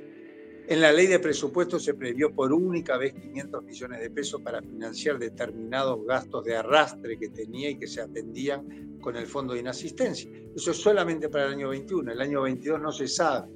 Es decir, la, situación de la rendición de cuentas va a ser muy importante para saber si seguimos en un camino de una educación de calidad que realmente eh, asegure una escuela pública integral o pasamos a una escuela de mínimos, es decir, con, con menos tiempo pedagógico, menos escuela de tiempo completo, con menos servicios de alimentación, con menos maestros eh, comunitarios, o los mismos maestros comunitarios, pero con menos meses en su remuneración, eh, con menos dinamizadores. Eh, es decir, en los próximos 35 días vamos a poder ojear este Y lo otro, que, que, ya no son 35 días, me parece son algunos más, son 44 más o menos, es, bueno, ¿se llega o no se llega a las firmas para eh, el referéndum respecto a los 135 artículos de la ley de urgente consideración? Porque hasta ahora algunos de los aspectos que impactarían muy negativamente en la escuela pública o en la educación pública se han ido postergando en su aplicación por ser elegantes en la forma de decir. Por ejemplo, todo lo que hace a la reforma del estatuto del funcionario docente, que permite que el director discrecionalmente elija sus maestros, que la retribución tenga una, un componente variable según logros de política educativa, lo cual eh, generaría un sesgo que limita la profesionalidad, limita el ejercicio de la responsabilidad profesional, la libertad de cátedra. Sí, me parece que ahí tenemos otro segundo, este, otro segundo grande. Yo creo que el tercer tema, que, todavía no está claro, es eh, la pospandemia. Así como a nivel sanitario los médicos se afanan en señalar que pueden haber eh, efectos postergados, tardíos, de cuestiones no atendidas a tiempo. Bueno, la pospandemia en educación claramente tiene que poder reparar tiempos, oportunidades de aprendizaje, recursos. Es decir, ¿cuál va a ser las infancias que van a encontrar los maestros en los últimos meses del 21, pero en todo el año 22? Claro. Entonces, me parece que la escuela pública está hoy eh, en un cruce de caminos donde se puede salir eh, rescatando los valores históricos de la profesionalidad, del concurso, de los llamados, de la extensión del tiempo pedagógico. Se están inaugurando jardines que la administración anterior eh, licitó, financió y proyectó. Esos son casi 12.000 cupos más. Esos 12.000 cupos se van a aprovechar para extender el tiempo pedagógico y que frente a, dos años de muy baja escolaridad, tenida por permanencia en la escuela, podamos tener un año 2022 donde la extensión del tiempo pedagógico sea una oportunidad también para, para ser más justos con estos niños que le hemos retaseado tiempos para aprender, para socializar. Eh, quiero manejar el promedio de días de clase que tuvimos el año pasado. Fueron 59. Esas son las cifras oficiales de primaria. Es decir, si la expectativa de la CIDE en el año 65 eran 200 días de clase, si las aspiraciones eran 185 o 190 formalmente de las diversas administraciones de todos los partidos políticos, si finalmente se estaba llegando a 180 y el promedio estaba en 150, el año pasado fue un poquito más de un tercio. Bueno, eso es como una hemorragia en, tiempos, en oportunidades. Bueno, esto yo diría es el, el tercer o el cuarto gran desafío, si consideramos que el primero está el sanitario, el segundo el presupuestal, el tercero la aplicación o el, referéndum contra la LUX, yo digo, el, el cuarto es la pospandemia en términos pedagógicos. Florit, a ver si entendí bien, eh, para, poder aclarar esto, ¿no? Eh, ¿Crees que las autoridades deberían de tener algún plan para que los gurises recuperen esas clases perdidas que, que se dieron este año eh, a raíz de la pandemia, eh, las autoridades entienden que no se dio ninguna clase por perdida porque eh, se dio este, el aprendizaje, la educación a distancia, ¿no? Sí, pero digamos, las autoridades, los sindicatos, las familias, todos estamos de acuerdo que la presencialidad es insustituible. Así que creo que ahí hay una suerte de contradicción. No perdí nada porque es, ¿qué significa ser insustituible? Eh, pero además me parece que, la evaluación de aristas da cuenta de las dificultades que hubo, da cuenta que aquellos niños, eh, digamos, porque si bien el promedio estuvo en esos 60 días más o menos, hubo una enorme diferencia, ¿no? Hubo chiquilines que tuvieron 113 días y el tiempo importa, es decir, eh, aprendieron, demostraron aprender más lo que tuvieron más días, obviamente que lo que tuvieron menos. Claro, y, también se da lo que es la brecha digital, ¿no?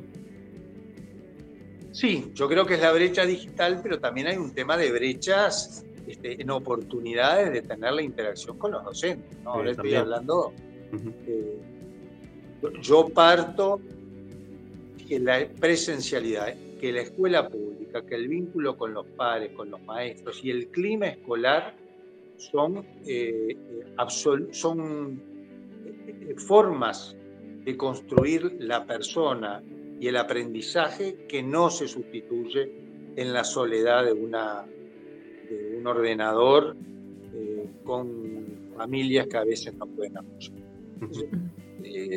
Yo creo que lo que, tendría que tendrían que haber hecho las autoridades el año pasado, en noviembre y diciembre del año pasado, era prever esos recursos a los que ya me referí, mínimos para desdoblar grupos, para eh, tener una atención más personalizada, que diera calidad, en, mayor calidad en los ambientes.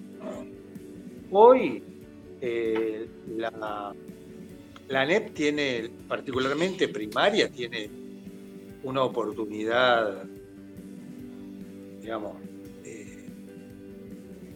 eh, tiene una caída de natalidad tan importante, los uruguayos, no, primaria, que hizo que eh, por primera vez en el año 2021, después de 10 años de crecimiento de la educación inicial, cayera en más de 2.480.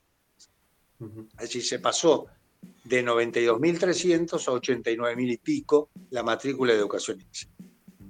Yo creo que no es solamente el efecto de la natalidad, hay otros efectos asociados, por ejemplo, una campaña débil en lo que hace a la escolarización de tres años eh, y, cierto incumplimiento de los CAIF en transferir los niños de tres años a la NEP. Pero bueno, en ese, en ese paquete, en los hechos concretos, es que una caída tan importante de, de, la matrícula implica tener cupos libres para extender el tiempo pedagógico.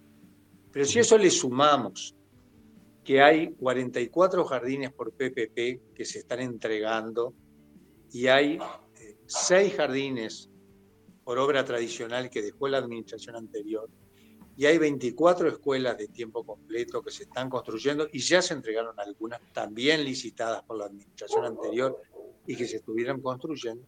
Bueno, yo diría, menos niños en inicial y alrededor de 70 escuelas, 80 escuelas nuevas, es una oportunidad única que tiene el país para hacer una expansión muy intensa, muy importante de la modalidad de tiempo completo que no solamente es la reparación, la compensación del tiempo de presencialidad eh, no tenido en los años 20 y 20. Es también oportunidades laborales para los padres, es también mejora los aprendizajes, es también una educación que atienda el arte, las expresiones, que atienda la educación física, la recreación.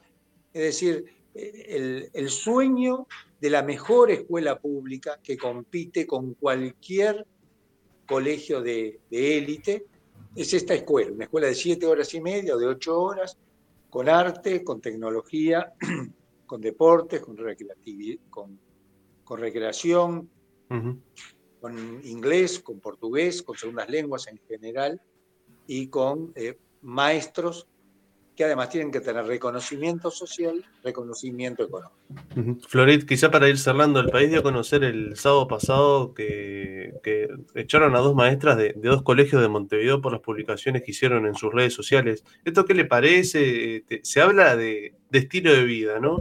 Eh, ¿Cuál es el límite entre el ejercicio docente y, lo que es la vida privada? Primero quiero hacer un, un señalamiento porque me ha tocado en mi vida personal, profesional. Los colegios son empresas privadas que tienen la libertad de contratación y de descontratación, de despido, por múltiples, por, por, las razones que el empresario estima. Es decir, eh, en, en, los años fines de los 70 y los 80 nos tocó sufrir despido por intentar organizar asociaciones profesionales en algunos colegios a muchísimos compañeros, colegas, le tocó una situación parecida. Y ahí entran las, la discrecionalidad de, del empresario que tiene un colegio en lugar de tener una fábrica o de tener otro tipo de, de comercio. la persecución a estas colegas, sin duda, entra dentro de esta categoría de discrecionalidad que se tiene. Otro tema que sí me parece muy importante, porque digámoslo, este, podrían haber, eh, eh, haber sucedido hechos parecidos en una institución pública, no se hubiera producido una destitución, seguramente podría haberse generado comentarios, críticas de los padres en ese hilo tan fino de lo público y de lo privado. Pero ese sí es un tema que me parece que requiere una reflexión y sobre todo explicitar qué es lo que pensamos respecto a este asunto. Es decir, cuando eh, un docente eh, prende su ordenador y pasa un hijo del, docente eh, con una campera, con un partido, con, la insignia de un, de un partido político, ¿está violando la laicidad? cuando pasa ese mismo chiquilín de repente sin campera o porque salió del baño, de la ducha, está cometiendo un acto de violencia desde el punto de vista del, manejo en una actividad docente, de atentado al pudor. Bueno, me parece que este es un tema donde el, el asignarle al docente la responsabilidad y la carga de, de, usar sus propios recursos para la, la, comunicación eh, implica tener reglas claras de juego. Es decir, acá no es que el docente tenga muchas opciones, el docente se le encomienda una tarea en el ámbito doméstico. Y me parece que así como el alumno tiene el derecho de no estar recibiendo ningún tipo de, actividad proselitista y ser muy cuidadoso con, los dichos y con las imágenes del profesional docente, el docente también tiene que tener ciertos resguardos y ciertas garantías. En definitiva, eh, sobre el despido, obviamente el rechazo de este despido y cualquier otro despido. Sobre el uso, el límite entre lo lo particular, lo personal, lo doméstico y lo público, profesional, laboral, la necesidad de una negociación, un ámbito donde se establezcan las reglas claras y donde el profesional tenga garantías y el alumno, que es para lo que nos pagan a los maestros, también tenga garantías. Pero es un vacío enorme, es un vacío absolutamente temerario para todas las partes.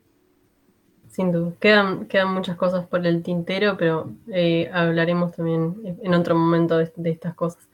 Agradecemos al maestro y ex consejero de primaria, Héctor Florit, por su tiempo en la isla desierta. Gracias, muchísimo gusto. Suerte.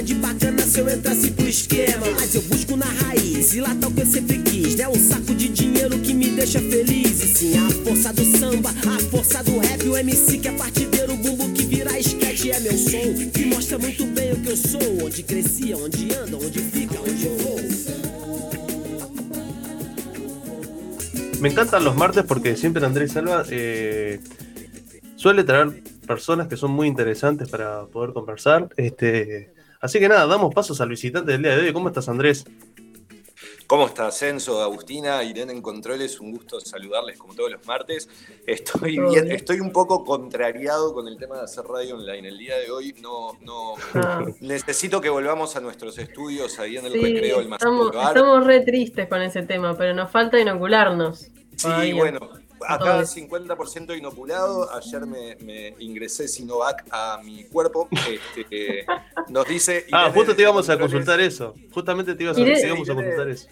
Nos dice Irene desde Controles y tiene razón que si hubiéramos vuelto a la presencialidad estaríamos llegando todos tarde. Y es Todos cierto, no, perdón, perdón, perdón, perdón. Creo que en el caso de Huertas y, y el Agustina mío. llegaría temprano y los esperaría a todos con todo listo, tipo chiquirines. Eso es completamente cierto. Pero en esto de no seguir llegando tarde, voy a dejar de hablar con ustedes y voy a hablar con nuestra invitada, porque es un placer tener en los estudios virtuales de Radio Bárbara a Florencia Infante. Florencia, bienvenida a Visitantes.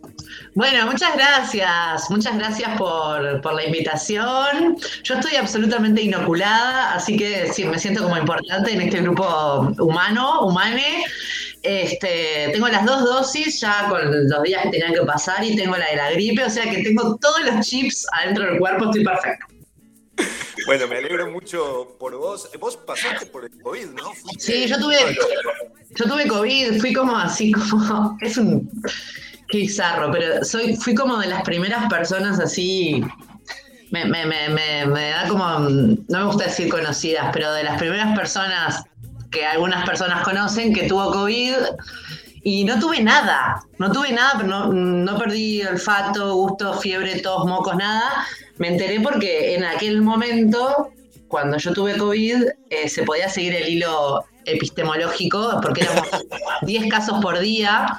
Entonces me acuerdo que en uno de los lugares donde yo trabajaba, yo trabajo en muchísimos lugares, por suerte siempre fue así, eh, en un centro educativo hubo un pequeño foco. Entonces en ese pequeño, lo que hoy sería un pequeño foco, Claro. que en ese momento era como la muerte, porque era, éramos 10 contagiados, hubo un chico contagiado y nos mandaron a hisopar a todos, los que habíamos tenido contacto con él. Yo dudé de si hisoparme, porque en realidad ta, hay como tantas formas y maneras de enfermarse de este virus insólito que dije, no, tal, lo hago porque soy muy responsable y porque trabajaba en un canal de televisión que se cerró por, mí, por mí, y una radio y, y bueno, y era positivo. Y además fui positiva en un momento donde no había protocolo único, entonces yo no pude salir de mi casa hasta que no di eh, negativo.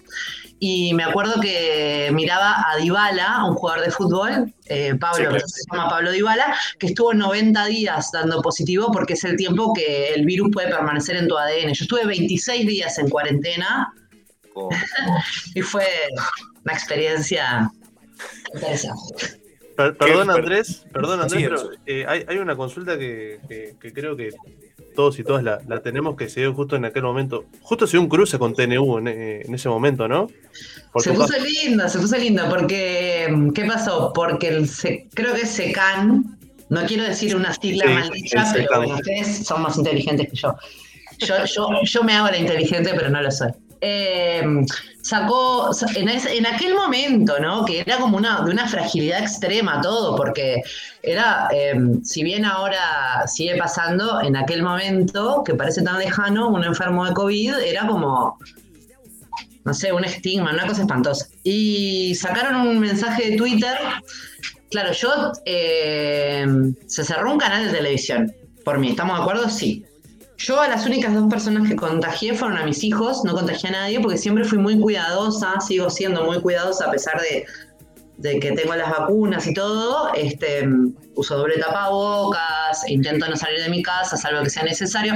Y pusieron que todos los casos, o toda la cadena, o no sé, era como una cosa horrible, que venían por arroba floresinfant, eh, venían dando negativos. Y yo dije, bueno, espectacular la noticia, pero ¿no estaría bueno preservar mi identidad o poner el caso de la comunicadora eh, porque era buena la noticia, pero de verdad yo creo que, lo, que una de las peores cosas que te pasa como tenés COVID, no vamos a entrar en la profundidad de la enfermedad, la muerte, todo, pero para la persona que se contagia y que sabe que no corre peligro, lo peor para esa persona es todo lo que te pasa a ti en la cabeza.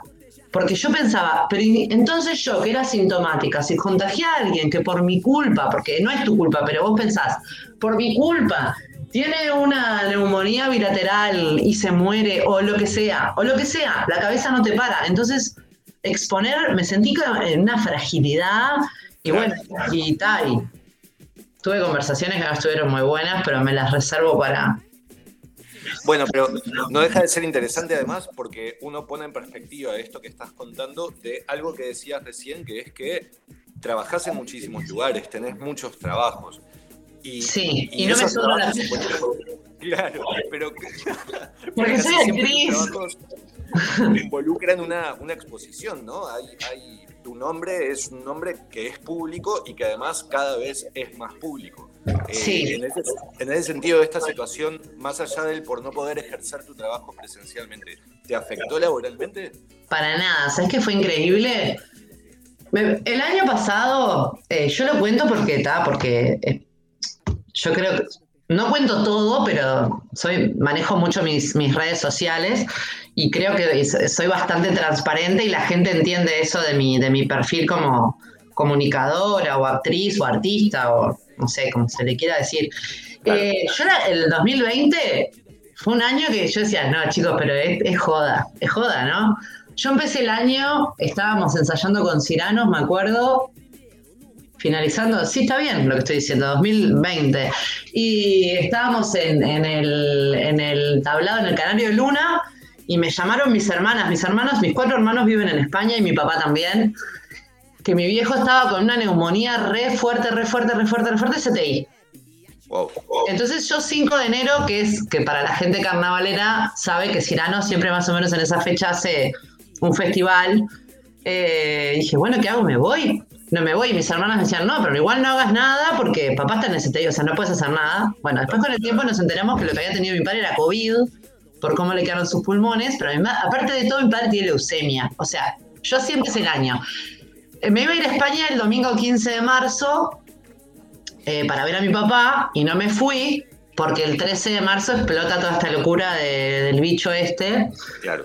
Yo en el medio me había, ya el año anterior me había separado, después de muchos años de estar en pareja, todo bien, pero es doloroso separarse después de muchos años con hijos tan chicos. Bueno, me quedo sin trabajo. Océano decide ex- sacar a todas las personas, eh, a todos los humanos que hablaban por sus micrófonos para la calle. Entonces yo dije, me agarro COVID. Entonces yo dije, bueno, no, ok, dale, dale, dale, dale. Pero todo junto. Todo junto. Y lo que fue increíble fue que la gente pasó como, como una cosa como de empatía que fue hermosa. Porque yo creo que el único constante a lo largo de mi vida y del tiempo es la, es la coherencia y el trabajo. Que es como algo que intento cuidar mucho. Entonces, mucha gente me empezó a tender redes y manos amorosas que me ofrecían, eh, o sea, trabajos en, en- en cosas que eran lo que, de lo que yo hacía, hasta que llega la propuesta de Canal 10, que, que me, que me honra un montón, porque aparte yo nunca había trabajado. Una vez una pequeña cosa en adicciones, en un ciclo que hizo Canal 12 hace muchos años, eh, protagonicé uno de los capítulos, pero después nunca había trabajado de actriz en tele. Yo soy actriz. Yo lo único que soy es actriz. Todo lo demás como que se fue, fue sucediendo. Entonces era como, bueno, trabajar, pero también ahí me entró el conflicto de ser una chica Sofovich feminista. Y bueno, pero, pero trabajo con un equipo que es muy respetuoso, entonces todas las batallas como chica Sofovich por ahora las vengo ganando. No sé, desde, que el personaje eh, de Alerí, que era muda, era muda, eh, habla sin parar, estar de championes, que son cosas que, que de repente ahora las tenemos naturalizadas, pero hace unos años las chicas Sofovich no hablaban y usaban tacos. Pero creo que también tiene que ver con la cabeza del equipo, que también entiende que obviamente hay cosas que ya no pueden suceder. Y la verdad que estoy re cómoda y, la verdad que no, no he dejado de trabajar y toco madera, pero en realidad siento que como que más abajo de lo que logré llegar eh, con el dolor y, el, y- y todo, eh, no sé si se puede. Vos sabés que te escucho y me acuerdo y me interesa como ir al embrión de, de todo esto. Nosotros tenemos la misma edad, somos de la misma generación. Yo me acuerdo de vos en, en el, en el IAM, creo que cuando era la EAM todavía, ¿no? En, la Sí. Escuela de. Y me acuerdo de vos participando en la movida joven, en Sí. una época en la que lo único que podíamos hacer las personas jóvenes que teníamos intereses artísticos era la movida joven. No había muchas otras cosas. Desde ahí hasta acá, o sea, desde ahí poniendo en relieve que tomar la decisión de ser actriz o de dedicarse al universo artístico era una decisión verdaderamente jugada porque aún no existían espacios consolidados de participación, salvo para quienes podían apelar a eh, consagrarse en la comunidad nacional, por ejemplo, y vivir de, de- Claro, era como, sí. Sí, desde ahí, desde aquel embrión, desde aquella Florencia Uriza que decide hacer una escuela de actuación en Montevideo, a esta mujer que hoy en día vive de, de lo que hace, vive de lo que estudia y de todas las, las oportunidades que se abren alrededor. ¿Fue un camino duro o, o tu tránsito fue siempre em, rodeado de sorpresas? Mirá, qué, qué- qué interesante, claro, es, es verdad. Nosotros, yo, eh, para- vos también sos un personaje conocido para mí, no, no tenemos como, vin- creo que no tenemos muchos vínculos en común, pero es verdad que es desde esa época. Mm. Eh, y, y me vienen un montón de personas y, y de recuerdos ahora que lo mencionás. Yo el año pasado fui jurado de la movida joven y fue Qué muy fuerte, loco. claro. Es muy fuerte porque es como que se cierra un círculo ahí también, ¿no? Sí, yo cuando empecé, yo lo cuento en, en- en- en uno de mis, tengo dos unipersonales, pero en, en uno de mis unipersonales lo cuento, que yo empecé a hacer teatro porque fui a acompañar a una amiga con 14 años en, en la Casa de la Cultura del Prado. Claro. Íbamos los martes y los jueves con un profesor que se llamaba Camilo. Camilo, Camilo, gran persona. Me muero, bueno, está. Y, y que íbamos con mi amiga y porque gustábamos de todo, si no nos importaba mucho lo que pasaba ahí. Y me acuerdo que mi amiga quería ir porque era tímida y yo iba porque, porque siempre. Yo soy buena eh, acompañante. Yo soy buena, eso lo sigo siendo, creo que es un don que tengo. Yo soy buena para, para, para un asado, soy buena para planear un plan, soy buena, viste, como. Soy buena segunda. Claro. Y mi amiga me dijo, ¿me acompañás? Porque yo soy súper tímida, no sé qué. Y fuimos a hacer, eh, y empezaron todo, y era Doña Rosita la soltera, me acuerdo la obra que íbamos a hacer.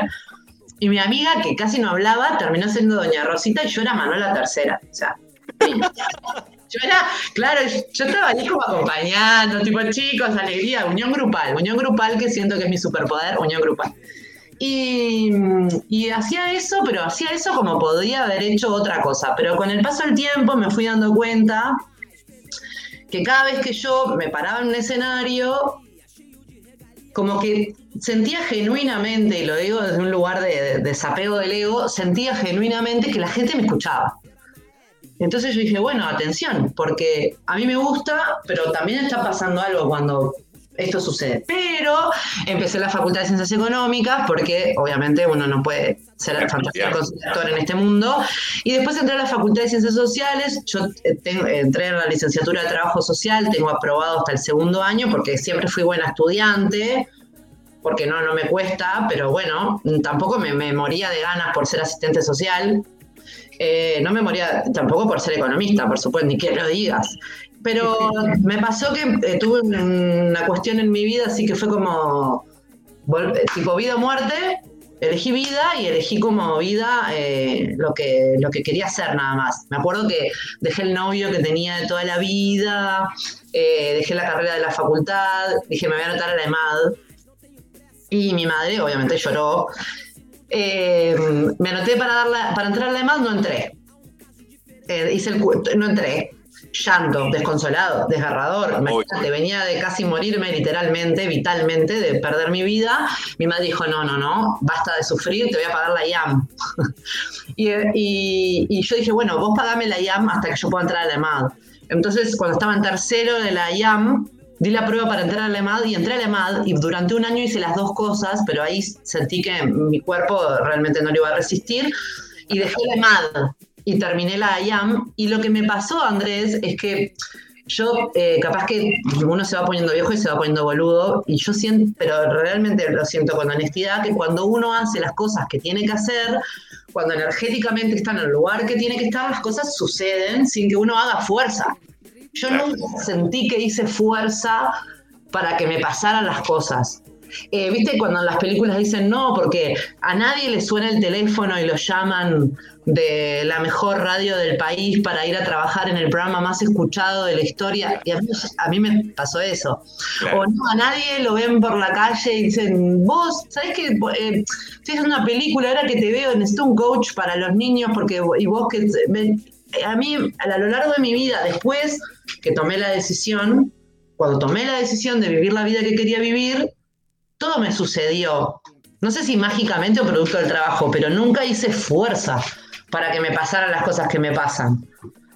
Me pasan. En ese sentido, en el universo de las incertidumbres, el hábito es que algunas cosas te las procurás vos, las pensás, las diseñás, las ejecutás, pero otras te suceden. A futuro, Sí. ¿Tenés claridades en ese sentido? Porque por supuesto la vida te va a seguir sorprendiendo, pero tampoco uno puede apostar a, bueno, a ver qué me sucede en el 2022. No, mira, yo no sé qué va a pasar en el 2022, pero no lo sabe nadie. No sé qué va a pasar la semana que viene, no lo sabe nadie. Pero mm, como que en el plano laboral eh, tampoco sé qué va a pasar, pero me sucedió que la otra vez dije, bueno, cuando yo estuve encerrada esos 26 días, empecé a escribir un libro empecé a escribir un libro. Y empecé a escribir un libro y empecé a escribir y a escribir y a escribir. Y un día mis redes sociales, que son públicas, abiertas, libres, dije, che, yo escribí un libro. ¿Alguien se copa con mi libro? Y bueno, y el, mi libro va a salir el año que viene. A principio del año que viene va a salir mi libro. O sea, eh, una editorial aparte de esas que, que obviamente el autor cobra dos pesos y la editorial cobra 200 mil pero una editorial tipo que está en todo el mundo, ¿entendés? Hmm. Esa cosa que decís, está buenísimo, pero los piecitos en la tierra. Siempre los piecitos en la tierra porque mm, a mí me lo dijo una vez Diego González, el día que yo empecé a trabajar en Océano, yo soy muy amiga de Diego González, nos hicimos muy amigos, yo no lo conocía, y el día que yo empecé a trabajar en Océano, imagínate, es como que vos estés jugando un partido de baby fútbol y te digan, ok, dale, toma, acá tenés tu pasaje, dale, nos vamos al, Real Madrid, nos vamos a Barcelona. Eh, Diego González, me acuerdo que fue la primera persona, la segunda, la primera fue Álvaro Pintos, que yo conocí en la radio y me dijo, Flo, yo te voy a dar un consejo, nunca te la creas. Porque esto es muy chiquito y, y vos hoy sos podés llegar a ser la conductora del programa más visto, más escuchado de la historia de la humanidad, y mañana quedarte sin laburo, que de hecho fue lo que pasó, que fue un poco, más allá de que como yo soy actriz y soy actriz del under y tengo muy claro que todo es efímero, em, pasó eso, ¿no? Estábamos haciendo un programa increíble con un rating increíble y un día nos dijeron, chau. Y todo ese programa, que era increíble, que nosotros creíamos que era el mejor programa del mundo, nadie más, a nadie más le interesó en el sentido comercial de que no estamos en ninguna radio.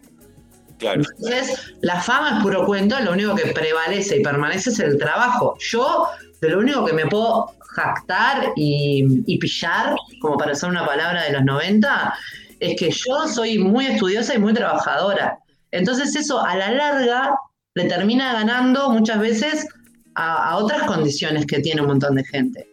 Porque cuando sos una hormiga obrera, eso se ve, todo se ve. Y se ve la verdad y se ve la mentira, todo se ve en este medio, todo se ve.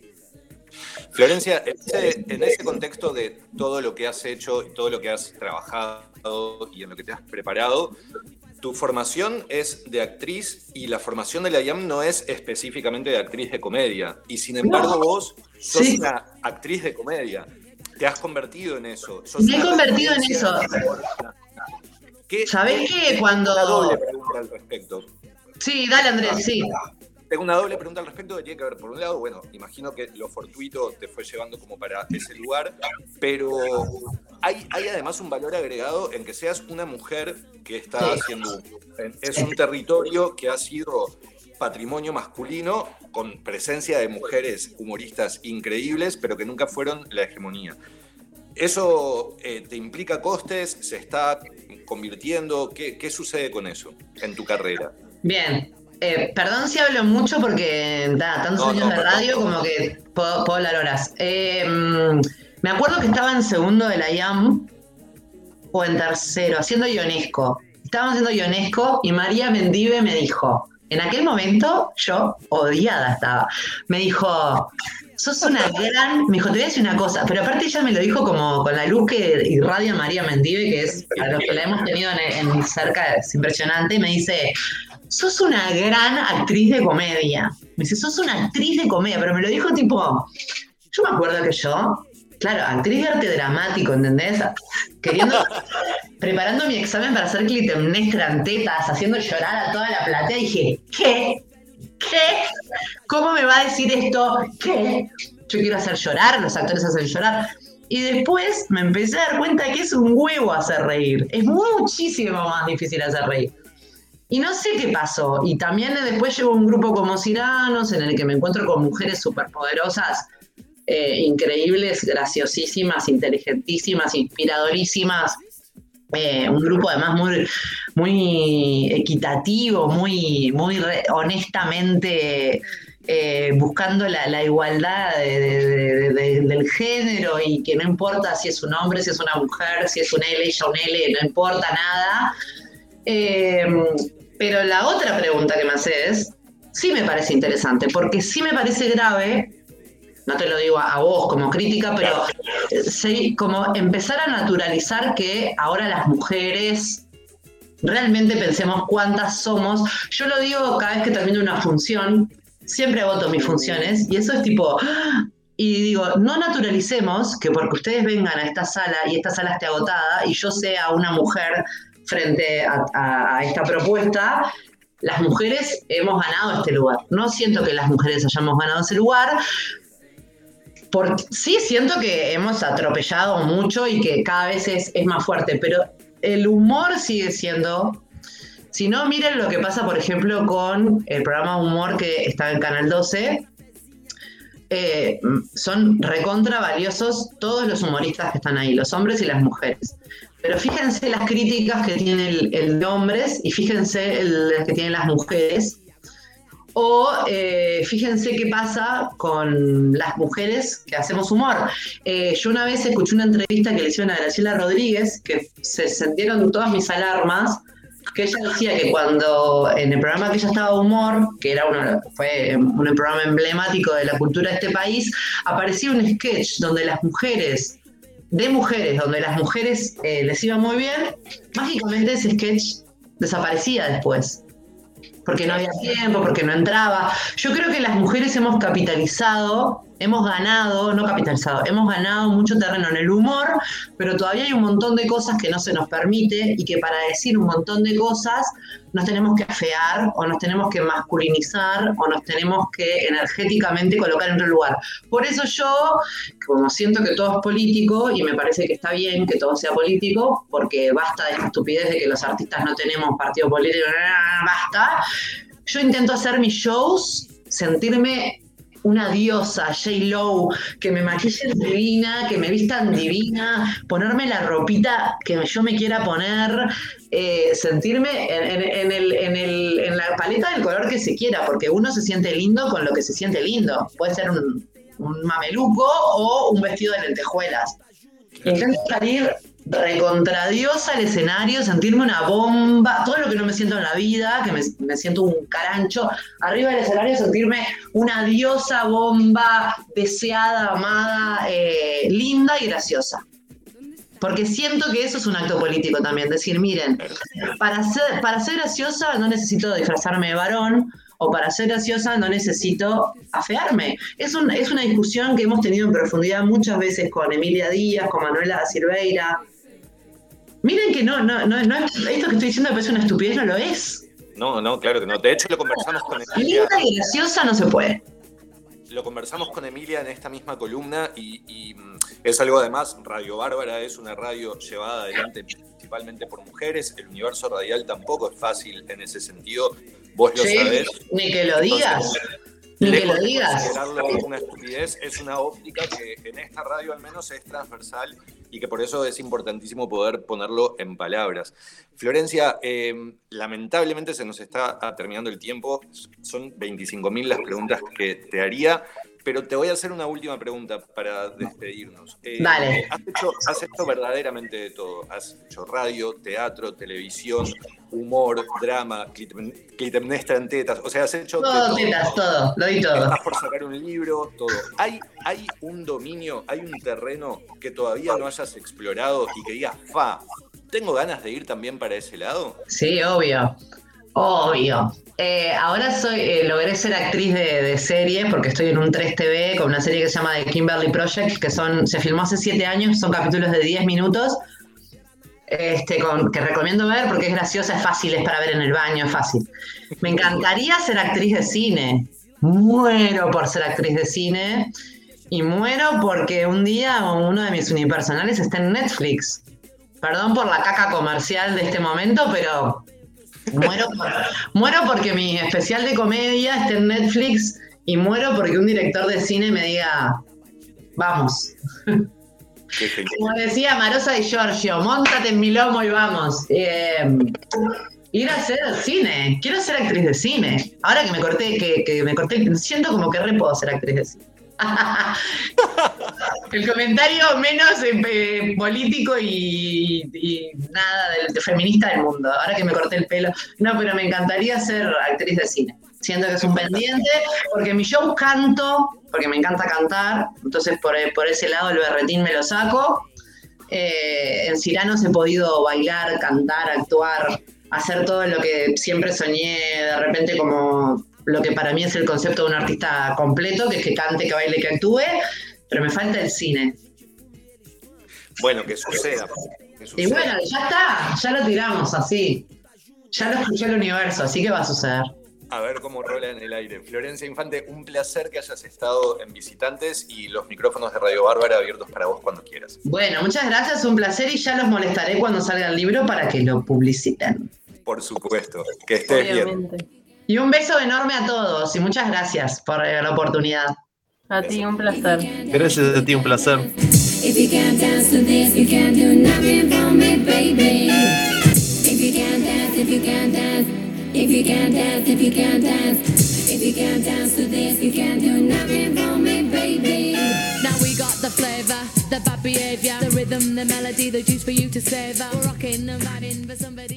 Y de rap y su, su mate me, me, me, deja. Me deja, me deja ahí, ¿viste? La veo ahí por, por, por esta plataforma que, estamos haciendo videollamada.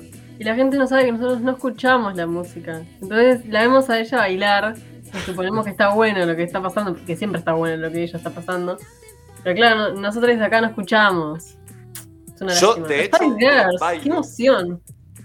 Yo de hecho la veo y, voy imitando el movimiento, aunque no escucho música, pero me veo a mí mismo de pronto en la cámara, que la cámara está en movimiento porque está como con un bailecito interno. Ahí va. Este, estamos escuchando If You Can Dance de Spice Girls. Así que da para. Temón. Da para eso. Che, eh, ayer estuviste este, en la marcha de la Unión eh, de Músicos Independientes, ¿no? Sí, ayer estuve en la marcha de Uruguay es música, música en el CTI. Como trabajador de la música me pareció que era un lugar a habitar eh, y además eh, la organización de la marcha tuvo muchísimo eh, cuidado y mucho en cuenta los cuidados sanitarios, entonces para mí era una garantía participar de la marcha porque era una garantía el cuidado de mi salud en ese contexto. Me parece importantísimo recalcar eso porque porque de ninguna manera hay que, o al menos yo sostengo, que, mm. que, no hay que hacerse eco de la idea de que uno no puede manifestarse públicamente y masivamente en, un contexto de pandemia.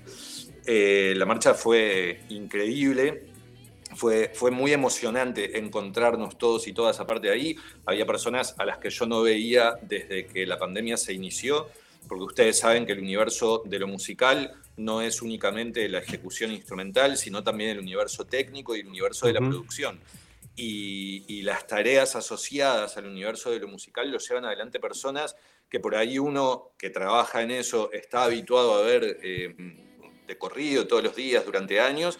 Y ayer me di cuenta de la cantidad inconmensurable de tiempo que hacía, ya un año y pico, que no veía a personas a las que veía usualmente cuando, cuando se permitían los espectáculos en este país. Claro, hay que, hay que destacar que eh, los trabajos de, de los artistas eh, dan trabajo directa e indirectamente a un montón de personas. A un montón de personas que actualmente se, eh, se están viendo afectadas eh, por el cierre de espectáculos públicos y demás, y bueno, decretos que, que ha impuesto el gobierno dada la situación sanitaria, pero que aún así no hay eh, prácticamente subsidios eh, para, para estas personas que, que, bueno, que están...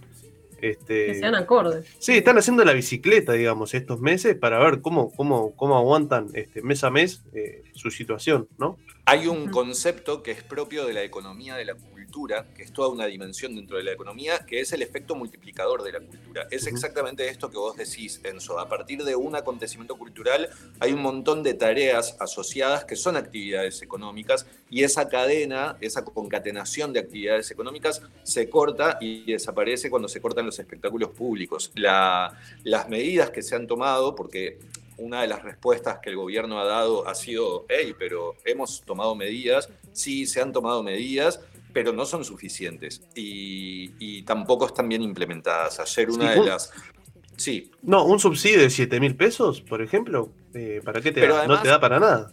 Exclusivamente para personas que no tienen ninguna actividad registrada en BPS. Aparte, que como todos aparte. sabemos, el universo artístico es el universo del multiempleo. Multiempleo, claro. Exacto. Bueno, en fin, la situación es, es, es angustiante. Ayer eh, me fui encontrando con personas y fui sabiendo historias individuales a escala humana que son devastadoras. Gente que, que tuvo que abandonar su independencia y volver, a, volver a vivir con los padres. Gente que no tiene padres a los que volver, entonces que se la tuvo que apañar parando en casas de amigos. eh, músicas que están trabajando de cajeras de supermercados. Es, o sea, verdaderamente había angustia ayer en ese, en ese contexto. También había rebeldía, también había certeza, convicción y alegría de encontrarse. Eh, pero bueno, yo me quedé con la sensación también de, de un, un acto político muy grande, muy imponente y muy desoído, ¿no? No sé ustedes hoy eh, en el repaso de titulares si hubo, si hubo eco en la prensa de lo que ayer sucedió en los medios masivos de comunicación. La- La, la la- diaria. la que fue que no, claro, la diaria y no mucho más. Eh, pero bueno, Pero los pero canales de Bárbara, televisión sí. no. Los canales de televisión, al menos ayer en la tarde, este, hicieron una mención, pero muy por arriba. Pero muy por arriba. Nosotros Es- ayer hablamos de esta situación con Andrés Antunes. Andrés Antunes. Sí, Ya está en nuestro Spotify esta entrevista, si quieren pasar por allí. Eh, hablamos sobre esta situación. esa Es, es importantísimo que se le haya dado voz en Radio Bárbara. No son muchos los medios que le están dando voz y sí es muchísima gente, porque además Uruguay tiene esa característica de que pateas una baldosa y salen cuatro guitarristas. Hay mucha gente que se dedica mucho al arte en Uruguay y entonces es muchísima la gente que está en situación de, de- de vulneración de derechos. Es, es muy embromado el contexto y bueno, habrá que seguir estando cerquita para, para ver qué movimientos se hacen al respecto. colectivizar, creo que la, la- la oportunidad de ayer estuvo buena para colectivizar el reclamo y, y demostrar que, que sí son muchos y que sí es urgente. En situación de arte, como lo llama nuestra querida Laura Faller. En situación de arte, tal cual. Bien, hasta aquí la isla desierta y nos reencontraremos mañana, como todas las mañanas. A ti te esperamos el jueves, Alba. Sí. Nos vemos el Antes- jueves con el regreso de puntos cardinales. Sí, antes de irnos, eh, Panchos sí, Panchos no, Andrés. Ah, qué discusión. Oh, Vos sabés que leí la discusión y me enfrenté a un brete existencial. O sea, por un lado, yo tengo un problema con las decisiones, tengo un texto escrito al respecto, otro día se los voy a compartir. Ah, bueno. Pero eh, en un lugar de mi vida te digo panchos de ninguna manera, y en otro lugar de mi vida te digo panchos por supuesto. Y soy la misma persona. El principio de no contradicción eh, no se aplica. No voy a leer lo que está diciendo Irene Rubin. Dice, es políticamente incorrecto, Frankfurter sí. Es terrible. Sí. Eh, Bueno, y se siente una persona que es escuchada todas las mañanas en una. En una, en, una emisora que, No, Dale. Sucede Sí. que, que- que me encantan los panchos. Hace muchísimos años que no como panchos porque me hacen mucho mal, porque están mal. Los panchos es una bolsa de algo que está todo mal, pero qué rica que es esa bolsa de algo que está todo mal. Entonces, nada, no sé, Ulises, no me quiero poner políticamente en contra del pancho, tampoco quiero afirmar, eh, no quiero salir a defender al pancho. No sé, Ulises. Sí, los Frankfurter, Irene, estoy hablando con Centennials, ¿qué crees que haga? Frankfurter, sí, ya lo sé. Estamos hablando del panchito. Eh, el- sí estoy muy a favor, uno que es muy viajado, vieron que yo siempre le saco anécdotas de otros países. Eh, estoy muy a favor del concepto del super pancho o del perro caliente, como le dicen en el norte de. Latinoamérica, ¿no? de los hot dogs, esa cosa que ya viene en caja y que es obscena. Yo estoy a favor de la obscenidad culinaria. Y los No. panchos en otros países son obscenos y los banco. Ahí juego. O sea, que le ponen mayonesa, ketchup, mostaza, papita, Papita. huevo duro rallado, queso, Ah. mozzarella, panceta, eh, papas chips encima apretadas y todo eso gratinado. O sea, sí, dame Bueno, toda ah, esa sí. Eso sí. Eso Sí, siempre. Sí, lejos. Bueno, vamos a comentarle a la gente que en Twitter, Ya está terminando. esto, ¿eh? sí, ya, ya terminó. No, ya terminó, creo. Creo que ya Eh, terminó la encuesta. Resultados finales. Bombas Sí, y muy peleado, muy peleado, muy peleado. ¿Viste? Ha Muy ganado el sí, pero 57 sobre 42. A, ¿Vieron? 43. a, Es una, es, una, es una falsa dicotomía, es una ¿Viste? falsa contraposición. Está mal la pregunta, mal Radio Bárbara poniéndole a gente en ese brete, mal, radio mala, porque a veces Panchos no y a veces Panchos sí, y la vida sigue. Sí, a mí me preocupa también lo que opine Mederos. Panchos sí, panchos no. Yo se ve que entendí mal la consigna, porque yo eh, entendí que era así con papitas o sin papitas. no. Ah, Pero- está, No, está, está. O sea, esencialmente, esencialmente sí. sí. Pancho siempre sí, todo sí, todo que sí, y con papitas y con todo lo extra que se le pueda poner. No, Sí, estoy en contra del ketchup, pero eso ya es una decisión personal, no quiero guardar claro. las libertades ajenas. esos son gustos. Esos son gustitos que, que cada uno que se Claro. Sí. Así Bueno, que sí. eh, Nos retiramos. dale. sí, bueno, hasta mañana. Sí, sí, sí, hasta mañana. Sí, sí. Hasta Este jueves, será. Chao, Andrés. Le decimos también adiós a todos los oyentes. Eh, como dice Laura Falero, ahora estoy leyendo un tuit de, de Laura, este, perdón que, que me extienda a, mis compañeros, ¿no? Estás escuchando Radio Bárbara porque es la que va todas las mañanas. Bárbara.uy. Radio Bárbara somos la comunidad que estás necesitando para mantenerte vivo viva. Hacete socio de la comunidad y hace que exista. Así que nada, hacemos de vuelta la invitación a que vayan allí, bárbara.uy, vayan al Hacete Socie, llenan el formulario. Muy sencillo, muy sencillo. Y allí van a eh, decir qué aporte pueden hacer mes a mes a, a esta radio tan hermosa que se llama Será hasta mañana entonces, a partir de las 10 de la mañana, para la redundancia, por Bárbara.uy con más La Isla Desierta. Chau, chau. You can live right all the time.